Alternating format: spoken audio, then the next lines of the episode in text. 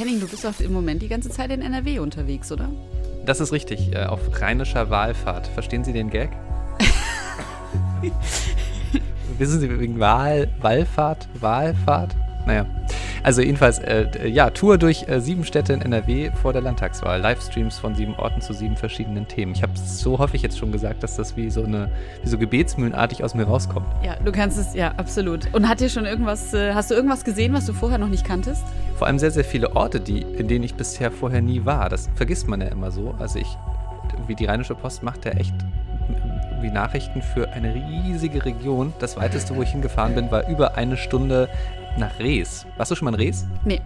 Ich habe mir von ähm, unserem Redaktionsleiter sagen lassen, dass es dort ein sehr, sehr gutes Fischrestaurant für die, ältere Generation gibt. Und ich, das Witzige war, dass ich dann in, äh, äh, wir haben ja so ein Tourmobil und ähm, äh, das ist so ein umgebauter Wohnwagen. Und dann äh, stand ich da so drin und dann klopfte es plötzlich an die Hintertür und dann stand da so eine ältere Dame, die dann fragte, ob wir denn, die, sie kämen aus Essen und ob denn auch die, die Tour, diese Diskussionsveranstaltung, ob wir denn auch nach Essen kommen würden. Dann meinte ich so, ja, wir sind halt im Verwaltungsgebiet von der RP unterwegs, aber in Duisburg gibt es eine Veranstaltung.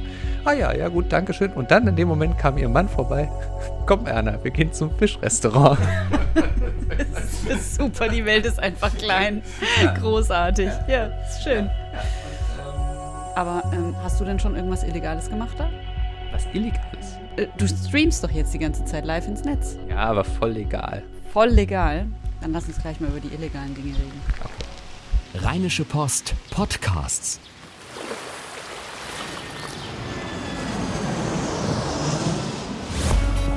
Gut Leben, der Podcast rund um Reisen, Gesundheit und alles, was unser Leben sonst noch besser macht. Donnerstag, der 27. April 2017. Susanne, wir, ver, wir verschieben uns irgendwie jetzt so langsam Richtung Donnerstag.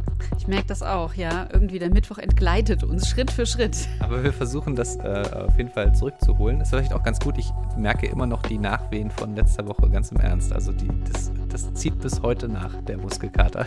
Hast du echt noch Muskelkater? Wo ist er am schlimmsten noch? Ich möchte das nicht sagen. Wir haben uns heute äh, mal äh, Verstärkung geholt für den Podcast, denn wir wollen über ein Thema sprechen, ähm, ein ein digitales Thema und da haben wir gedacht, hey, der Kollege Christoph Schröter, wir haben ja auch schon mal gepodcastet, Christoph. Du bist, äh, du, du, bist, du bist zu uns gekommen und wir wollen über Streaming reden. Ganz genau, hallo. Ja. Ähm, und zwar über ein Urteil, ähm, wo es darum geht, ähm, um illegale Streaming-Plattformen. Äh, das ist ja so, ich weiß nicht, Susanne, streamst du äh, nein, du, ich darf dich jetzt natürlich nicht fragen, ob du illegal streamst. Das wäre ja ein bisschen blöd, ne? Würde ich natürlich im Leben nie machen. Nie. Nein, nein. Äh, ich persönlich bin wirklich so, ich, ich nutze halt irgendwie so Netflix und habe halt irgendwie meinen Amazon-Account und so. Und irgendwie finde ich das immer viel zu aufwendig, ähm, diese illegalen Plattformen zu nutzen. Also sowas wie, weiß ich nicht, wie heißt sowas, Kinox, TO und so dieser ganze. Und auch Bundesliga wird zum Beispiel, es gibt viele Menschen, die das ähm, jetzt nicht bei dem großen Anbieter mit Himmel im Namen äh, gucken wollen, sondern äh, das äh, im Netz machen. Ich finde das immer ein bisschen zu kompliziert, aber es gibt halt viele Menschen, die das, die das tun. Und jetzt ist rausgekommen, das ist, es, ist, es fühlt sich nicht nur illegal an, es ist auch illegal. Ganz genau, da gibt es jetzt ein aktuelles Urteil des Europäischen Gerichtshofs äh, und zwar äh, genau, äh, das wäre genau ein Fall für dich gewesen, äh, in, in, den Niederlanden nämlich äh, wurde ein, ein Media Player verkauft, der genau dieses, äh, diesen, den Zugriff auf diese illegalen Seiten äh, deutlich vereinfachen sollte oder als es auch deutlich vereinfacht hat. Äh, also so, so, eine Software, mit der man das machen konnte, oder war das ein richtig ein Hardware-Produkt? Nee, es war ein richtiges Hardware-Produkt, das ah. man kaufen konnte für knapp 200 Euro. Und da waren halt mehrere Apps, Apps drauf installiert, mit denen man halt äh, auf diese Seiten, die man sonst vielleicht nur schwer findet oder die sich ja auch immer mal wieder ändern, ähm, die man dann direkt darauf vorinstalliert quasi hat und konnte dann direkt Zugriff auf das ähm, illegale Angebot auf diesen Seiten. Ist schon witzig, ne? Man gibt quasi Geld aus um, für ein Produkt mit dem man dann illegal. Ja, also total widersinnig. Eigentlich könnte, wahrscheinlich ist es billiger, aber man könnte ja eigentlich auch das Geld ausgeben für einfach die Inhalte bei einer illegalen Anbietern. Naja, ähm, was. Äh, 200 Euro finde ich auch richtig viel Geld. Äh, richtig. Also ja. ich, ich weiß jetzt ehrlich gesagt nicht, was Sky und so kostet, so für Bundesliga. Es ist schon teuer, aber es ist jetzt, also ich weiß nicht. Ich, ich würde mich, also ich würde mir das auch nie trauen, dann dafür Geld auszugeben. So. Ähm, aber wie, äh, gibt es da irgendwie eine Begründung für? Einfach nur ist es halt illegal und äh, wie, was sind da die Hintergründe so zu?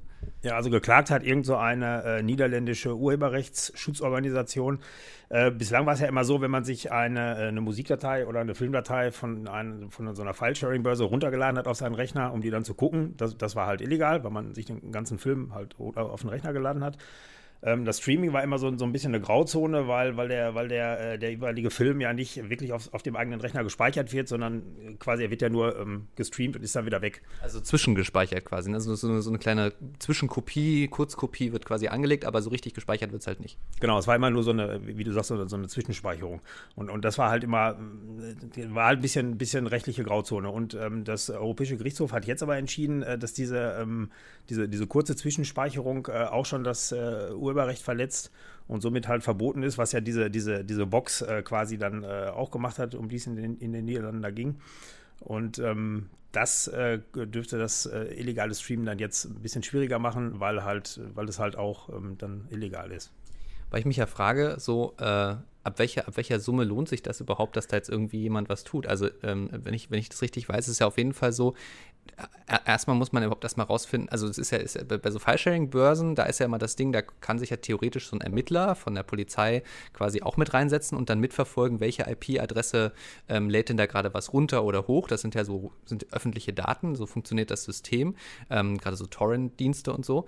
Ähm, aber beim Streaming ist das ja, funktioniert das ja nur zwischen der Plattform und dem Nutzer. Also da hängt ja niemand zwischen, da kann man ja nicht in die Daten reingucken. Also eigentlich müsste doch dann die Polizei kommen und, weiß ich nicht, den, den Server beschlagnahmen von einer Firma, um da überhaupt ranzukommen und zu wissen, wer denn jetzt die Leute sind, die dagegen das Urheberrecht verstoßen haben, oder?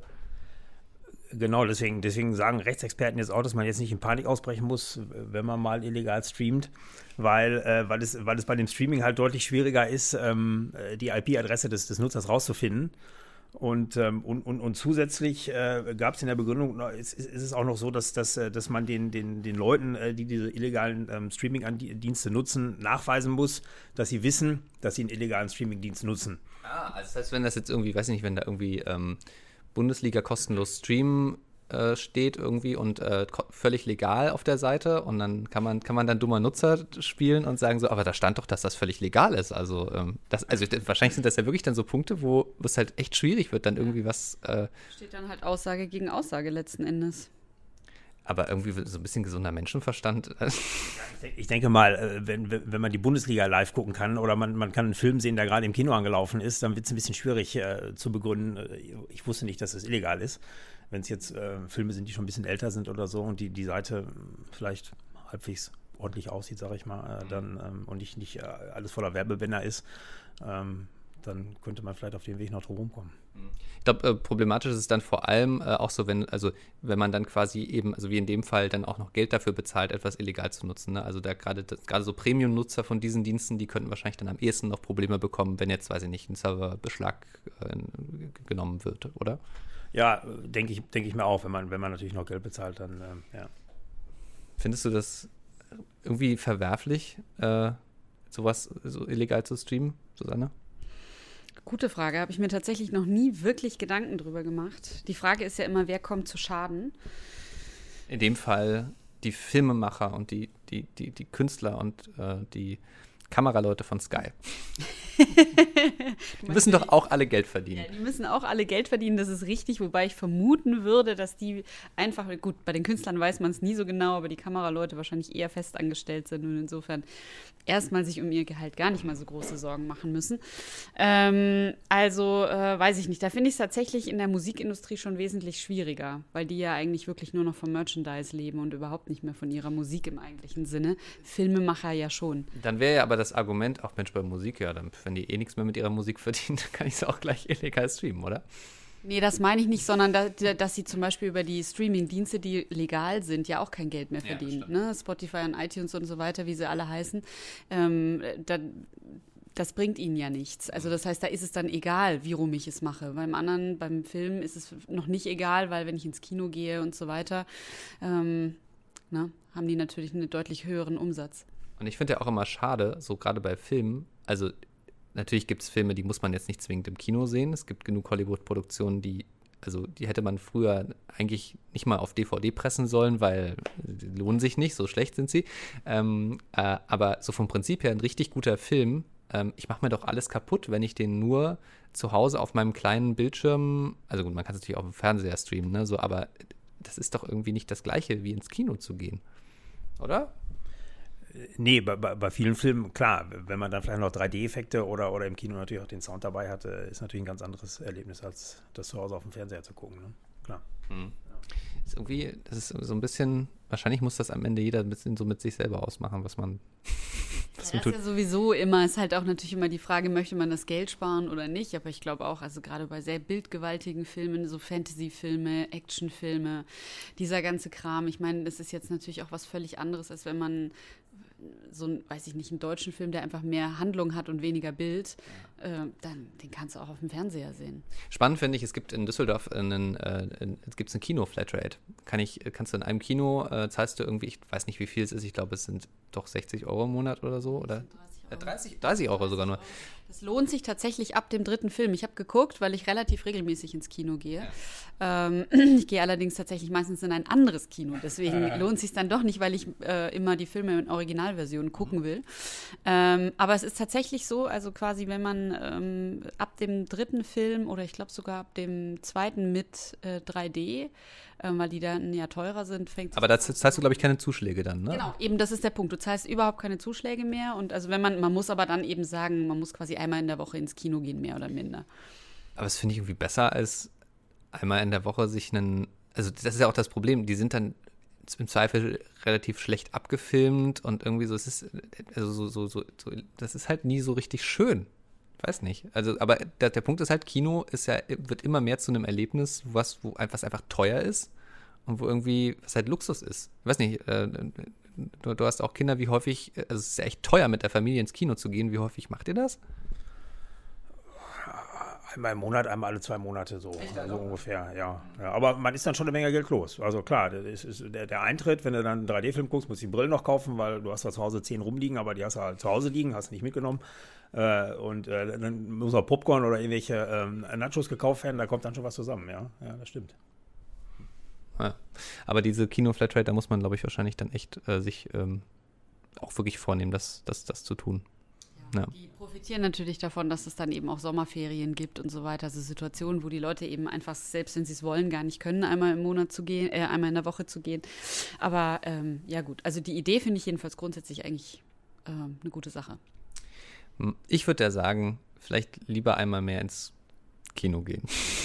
ich, ich das, bin, ich, das ist streichen ja auf ja, das Problem, ne, wir sind ja auch alle so, wir, wir, müssen ja auch irgendwie, sind ja auch wie quasi Künstler, also Textkünstler. Ich glaube, da ist es uns noch relativ nah, dass wir ähm, uns irgendwie es irgendwie gut finden, Geld auszugeben. Aber Fakt ist, es ist illegal zu streamen, das haben wir jetzt gelernt. Und ähm, das Problem ist aber, was heißt das? Naja, der Punkt ist, so sehr wahrscheinlich, dass man was zu befürchten hat, ist es erstmal nicht.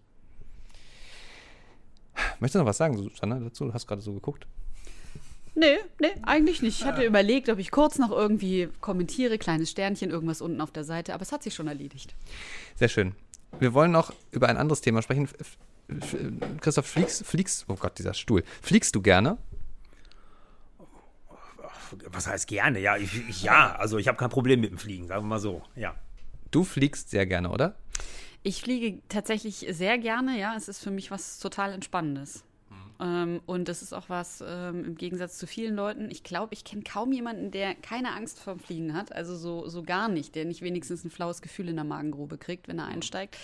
Für mich ist das wirklich, ich steige in den Flieger und ich könnte sofort schlagartig in Schlaf fallen, weil es mich so entspannt, dass ich jetzt irgendwo hinfliegen kann.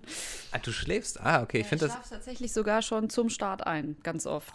Und dann ärgere ich mich immer hinterher, dass ich ihn verpasst habe, aber es löst bei mir immer sofort ein Gefühl von, yeah, ich komme raus und mache irgendwas. Das habe ich sogar, wenn ich innerdeutsch fliege. Mir ist es einmal passiert, dass ich, äh, dass ich eingeschlafen bin am Flug und dann ähm, völlig irritiert war, weil quasi, ich glaube, zehn Meter über dem Boden ich wieder aufgewacht bin. Also quasi gerade in dem Moment, als das Flugzeug aufsetzte und ich war völlig, musste dann erstmal realisieren, ach krass, dieser Flug ist jetzt, es war auch innerdeutsch, ist jetzt schon vorbei. Huch, ich bin jetzt an einem anderen Ort. Das war sehr, sehr verrückt. Nee, aber wir, ähm, ich, wir schneiden das an, das Thema, weil wir gerne darüber sprechen wollen, was passiert eigentlich in unserem Körper, wenn, äh, wenn, man, wenn man fliegt. Ich hatte einmal den Fall, dass ich mit einer ähm, mit einer ja, anfangenden Erkältung äh, einen äh, Langstreckenflug gemacht habe. Und äh, also hoch war kein Problem. Aber als es dann wieder runterging und der Druck zugenommen hat, das war echt richtig doof. Das hat richtig wehgetan. Kann man irgendwas tun? Es äh, ist, klingt seltsam, aber Nasentropfen helfen tatsächlich. Also man nimmt sie dann so 20, ja, man, das klingt deswegen seltsam. Also beim Tauchen sagt man ja immer auf gar keinen Fall, weil man nicht einschätzen kann, was dann unter Wasser passiert und dann hast du unter Umständen ein richtiges Problem. Beim Fliegen ist es aber tatsächlich so 20 Minuten vorher, ähm, vor dem Start und auch vor der Landung.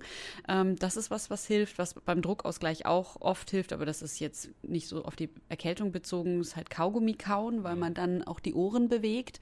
Ähm, und ähm, ja. Ich, ich, ich gähne immer. Ja, bewusst. Genau, das ist genau, das ist das Gleiche. Das, was dann eben passiert, ist dieser sogenannte Valsalva-Effekt. Das ist eben, dass der Druckausgleich zwischen dem äh, inneren Ohr, zwischen dem Mittelohr und dem äußeren Teil quasi, dass der wieder hergestellt wird, weil wir normalerweise, also wenn wir fliegen, einen Überdruck im Ohr haben, weil der Druck in der ähm, Kabine geringer ist als der Druck, den wir im inneren Teil des Ohres haben, der, der luftdicht ist. Und dann beult sich das Ohr quasi nach außen aus. Mhm. Und das, das tut dann weh und macht den Druck im Ohr. Und um das wieder auszugleichen, müssen wir dann einmal in die Nase pusten oder eben gucken, dass sich ähm, innen diese Gehörgänge bewegen. Mhm. Ich habe da irgendwie dann auch geschaut, was ich machen kann. Irgendwie stand irgendwie dann in dem, in dem Magazin von der, von der Airline irgendwie noch, dass man, man kann das auch quasi, wenn, gerade wenn die Nase verstopft ist oder so, die Nase zuhalten und dann mit der Zunge irgendwie an den hinteren Rachenraum drücken, also quasi so, so einen Druck ausüben und dann irgendwie das hat aber ehrlich gesagt nur so halb funktioniert. Irgendwann war halt dann so, irgendwann wurde es immer mehr, immer mehr und ich dachte so richtig so krass, jetzt platzt gleich mein Trommelfell und dann hat es irgendwann plopp gemacht und dann war wieder alles gut.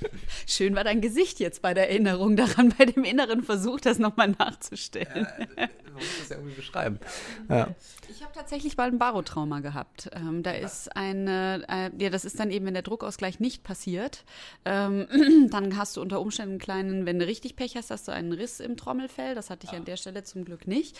Ja, aber ansonsten kannst du eben eine Entzündung im Ohr bekommen. Und ähm, das lag tatsächlich daran, dass in dem Fall, da habe ich einen Städtetrip nach Lissabon gemacht und der Pilot hat den Vogel so extrem steil nach oben gezogen, dass ich nicht hinterher kam. Wahrscheinlich, ich meine, sowas hängt dann auch an dem Tag, war ich wahrscheinlich auch einfach nicht so fit und so weiter. Und dann kann der Körper halt schlechter regulieren. Und dann kam ich auf der anderen Seite an und hatte dann eben Schwindelgefühle, Ohrenschmerzen, Übelkeit und am Anfang ging das noch und dann ging es sogar mal für zwei, drei Stunden weg und dann ging das erst so richtig los. Also wenn man sowas hat, ist auch wirklich die Devise sofort zum Arzt, weil diese Entzündung, die verschleppt sich dann und dann ist auf jeden Fall der Urlaub vorbei und so könnte man es mit ein paar Ohrentropfen sogar ohne Antibiotikum äh, lösen. Mhm. Verrückt. Also Fliegen ist auf jeden Fall Stress für den, für den Körper, ne? Ja, das auf jeden Fall. So fliegen ist Stress und es belastet uns auch tatsächlich an allen möglichen Ecken und Enden. Also ähm, viele Leute haben eben durch den unterschiedlichen Druck auch Kopfschmerzen. Ein häufiges Thema sind diese, sind natürlich ist Thrombose, äh, weil der Blutfluss einfach schlechter ist. Das heißt, dann sieht man immer die Leute entweder mit ihren schicken Socken auf Langstreckenflügen oder diese Menschen, die dann anfangen Kniebeugen oder sowas im ja. Flugzeug zu machen. Ich äh, auf meinem letzten Langstreckenflug äh, nach Curaçao fand ich das sehr lustig. Da gab es sehr, sehr viele Menschen, die das gemacht haben. Erstaunlich erstaunlich viele. Wie lang war der Flug? Äh, zehn Stunden. Ah, ja, okay. Da muss man auch, glaube ich, wirklich dann irgendwann mal sich also, was, also zumindest mal ein bisschen rumlaufen. Also. Ja, ein bisschen rumlaufen auf jeden Fall, aber jetzt so wirklich Gymnastik machen, keine Ahnung. Aber es ist auf jeden Fall definitiv ein Punkt. Gibt es irgendwas, was du besonders unangenehm findest, Christoph? Beim Fliegen? Irgendwas, was dir so, wenn dann, wenn, wenn dich irgendwas stört, was, was am ehesten das, das, das Blödeste ist? Ähm, also mich, mich würde am, am, ersten stört mich wahrscheinlich die, die geringe Beinfreiheit. Ich habe, wenn ich, weil ich ja nun mal nicht äh, First Class oder Business Class fliege, äh, ansonsten äh, mit, mit Ohrdruck, das mach, da mache ich ähnlich, das mache ich dann ähnlich wie du. Ich versuche halt irgendwie zu gehen, dann äh, ist das bei mir meistens, äh, meistens hat sich das wieder erledigt. Äh, schlafen wie Susanne natürlich nicht weil auf Langstreckenflügen hat man ja inzwischen auch ein irres äh, Multimedia-Angebot. Man kann ja, hat ja eine irre Videothek, wo man dann Filme gucken kann, die man äh, vorher alle noch nie gesehen hat. Auch legal, nicht illegal. ähm, und, und, ich habe immer Angst, dass ich das Essen verschlafe. Das ist ja, viele sagen es war schlecht, aber äh, wenn man es dann verpasst, ist es ja dann doch irgendwie doof. Und von daher schlafe ich im Flugzeug in der Regel nicht. Und ich finde es ja irgendwie auch toll, das zu zelebrieren, ehrlich gesagt. So immer dann zu gucken, was gibt es denn heute so und ja. Ähm, was ich witzig fand, ähm, also ich trinke ganz gern Cola mal äh, beim Fliegen, ähm, aber es ist keine gute Idee. Hast du dir tatsächlich den delikatesten Punkt rausgegriffen? Ja. Ich habe tatsächlich auch überlegt, so, ähm, ich weiß es nicht. Also ich trinke auch ganz gerne mal Cola auf dem Flug. Allerdings muss es ja wahrscheinlich dann sein, oder was heißt wahrscheinlich? Man muss sie trinken, bevor der Flieger startet, damit man dann die Kompression von dem Druck, von dem Gas hat. Also erklär mal, was ist das, was ist das Problem? Also das Problem ist, dass äh, ja ein Unterdruck eben entsteht. Äh, und dadurch, also der Druck auf dem Gas im Bauch verringert sich, dadurch dehnt sich das Gas im Bauch aus und das kann halt eher zu Blähungen kommen, weil dann das Gas natürlich auch irgendwo hin entweichen muss. Und je nachdem, was man halt vorher gegessen hat, wenn das gerade viel Gase produziert oder wenn man eben eine Cola getrunken hat, ähm, die natürlich durch die, durch äh, hier die Kohlensäure auch eben sehr gaslastig ist, dann kann es eben sein, dass man nicht so viel Spaß mit seinem Sitznachbar hat unter Umständen. Hm, okay, sollte man sich also überlegen. Was ich, ähm, ich habe irgendwann mal Kollegen, ähm, da sind wir nach München geflogen und ich habe die überrascht mit einem Fakt, den du irgendwann mal auch aufgeschrieben hattest, ähm, als sie sich gerade so schön einen Kaffee bestellt hatten an Bord. Ähm, hab ich so gemeint, also ich würde ja keinen Kaffee im Flugzeug trinken. und dann haben sie gesagt, wieso? Ja, dann habe ich gesagt, ja, die Susanne, die hat mal einen Artikel drüber geschrieben, dass halt der Kaffee an Bord mit so super krass durchchemikalisiertem Wasser ähm, gemacht wird. Und dann haben sie mich beide böse angeguckt und, und ihren Kaffee stehen lassen. Das war sehr, sehr witzig. Ähm, ja, also deshalb, wenn man wach bleiben will, was trinkt man denn dann, wenn man wach bleiben will? Keine Cola, kein Kaffee? Ein Tee. Das ist aber auch mit demselben Wasser. Also gibt es einen Tipp? Tja, gar nicht mal so einfach, ne? Ähm, wenn man wach bleiben will. Ist an der Stelle, also, tja, da bringst du mich jetzt zum Stammeln tatsächlich. Also eine Idee, die ich hätte, wäre vielleicht Tomatensaft, weil er schmeckt ja tatsächlich besser, wenn man fliegt. Ähm, das ist ja immer so eine, äh, man denkt immer, das ist nur ein Gerücht, aber es ist tatsächlich wahr, dass eben Kräuter, Salze und so weiter, dass das einfach intensiver schmeckt, wenn man fliegt, weil sich die Geschmacksnerven verändern und deswegen mögen viele Leute Tomatensaft. Also ich würde dann vielleicht auf irgendwas umsteigen, von dem ich das Gefühl habe, es macht mir Spaß, es zu trinken, äh, weil in dem Moment äh, ja quasi das Belohnungszentrum im Gehirn anspringt und damit auch ähm, äh, Hormone ausgeschüttet werden, die uns grundsätzlich eher wacher machen, weil sie uns euphorisieren. Fliegen. Das ist irgendwie, ich, ich, ich fliege gerne. Ich freue mich schon. Äh, für mich geht es gleich nach Berlin. Also hin mit dem Zug, aber zurück mit dem Flugzeug und ähm, da werde ich dann mal schöne Cola vorher trinken. Nein, Spaß. Machst dich schon direkt beliebt, ich merke das schon. Ja, mal schauen, wie viele Leute von den Gästen dann äh, äh, unseren Podcast gehört haben und dann sich ganz schnell von mir wegsetzen. Oh, das ist wiederum wäre eine sehr interessante Studie, absolut. Da geht es irgendwie nochmal um die Wahlfahrt, oder? Du ja. bringst NRW nach Berlin. Ja, genau. Ich erzähle in Berlin so ein bisschen, äh, ähm, geht, da geht es um, um so, quasi äh, Social Media äh, Wahlberichterstattung und äh, auch die Wahlfahrt, Wahlfahrt bringe ich dann nochmal mit hin.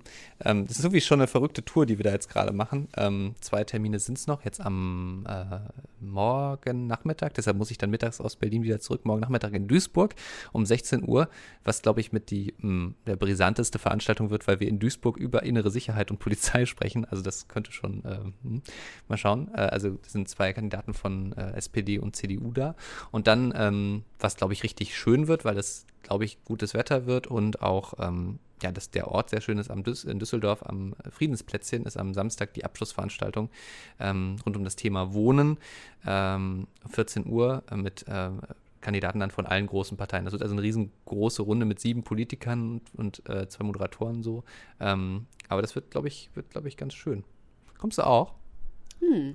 Das, äh, also am Samstag, da habe ich auch noch nichts vor. Glaub, Siehst du? Ich könnte es aber auch live im Netz streamen. Das stimmt. Äh, live auf der Facebook-Seite von RP Online und natürlich auch auf rp-online.de slash Wahlfahrt, um nochmal ein bisschen Werbung zu machen für das Projekt. Also, ja, weiß nicht, hast du, hast du eine der, ähm, hast du dir schon irgendeinen der Streams angetan, sag ich mal, weil es ist ja schon, es sind halt Polit, es sind halt Politdiskussionen, ne?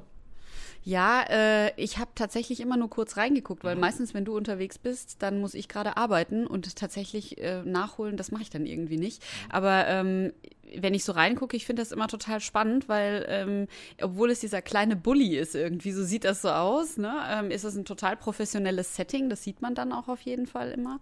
Dank der tollen Kollegen, die das, die das alles machen. Also wir haben ja, wir haben ja zwei Leute für, fürs Bild, dann noch einen, einen Tonmann dazu und so. Also es ist ja alles schon ziemlich professionell.